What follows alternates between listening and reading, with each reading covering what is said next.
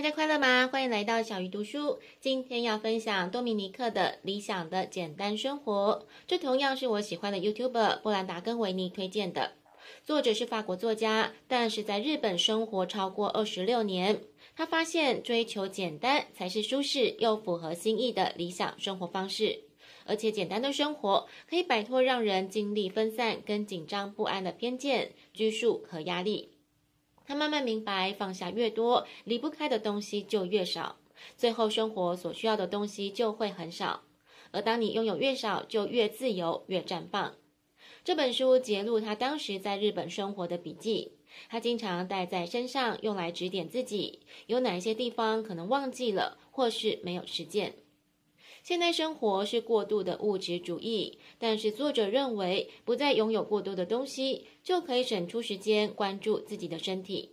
当你对身体感觉良好，就能专注精神的发展，使生命充满意义，会感觉到更加的幸福。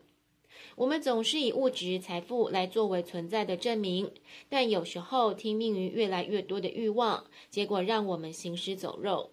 当我们开始舍弃一些东西之后，才会发现有很多的物品其实是多余的。有时候我们是因为拥有才去使用一些物品，并不是因为我们需要。作者也发现，西方文化对于粗茶淡饭的人很不友善，主动过简朴生活的人吃东西只为了果腹，也不浪费，不随意的讨论无聊的事情，因此他们被认为对经济跟消费构成威胁。但是作者认为，很多人把屋子塞得满满的，浪费空间；按室内设计的杂志摆设，浪费精力；又要整理、打扫跟寻找等等，是在浪费时间。想要让生活变得简单，你可以问问自己以下几个问题：第一个是，是什么让你的生活变得复杂？第二个是，这值得吗？第三是你什么时候最幸福？第四是自己拥有什么比自己是什么更重要吗？而最后一个问题是要满足所需，最少需要哪一些东西？然后你可以列出一张清单，就可以更简单的清除生活的障碍。作者也提醒大家不要被物品占有，每个人都有获得自己喜爱物品的自由，但是对待物品的态度很重要，是意识到自己需求以及对生活的期待。例如，作者的提袋里只有一支口红、一张身份证跟一张银行卡。而家里只有一把指甲锉刀，这样一定能够找到。拒绝拥有过多，才能充分的享受那些带来心灵、情感跟智慧愉悦的东西。如果你真的舍不得丢，可以送给想要的人、弱势单位，这样你不但没有损失，还能得到满足跟快乐。而在住宅的部分，作者也遵循少即是多、简单就是丰富的原则，只有几个好看而且不可少的家具。空荡荡的住宅成为了安宁的避风港。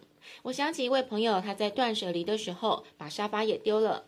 每次去他家都席地而坐，甚至还可以在地板做瑜伽，让人觉得很舒服。他的家就很符合作者的标准，摆设的物品适度，才有更多活动的空间。另外，用品或是家具的设计也要轻便好用，满足身体的需求，而不是视觉的愉悦。这点我也很有感。这阵子协助父母整修房子，一些又大又笨重的家具，真的让人搬得很生气。也提醒了我自己，以后购买家具的时候，真的要以实用轻便为主。作者在个人拥有的物品部分提到了一个很有趣的观点，他认为要尽早准备，以在离开这个世界时，除了房子、车子、钱跟美好的回忆之外，不留下任何的东西，不留下遗弃、继承问题，甚至是私密的日记。他认为接受这种方式可以平静安宁，也能得到很少人能拥有的闲暇时光。另外，你也可以列出详细个人物品的清单，这样就能挑出无用的东西。只要几件心爱的衣物，所有的物品都应该要减到最低的需求，因为物品越简单越有价值。关于衣服的部分，作者还有一些自己的观点，我们下一集继续来分享。小鱼读书，我们下次再会。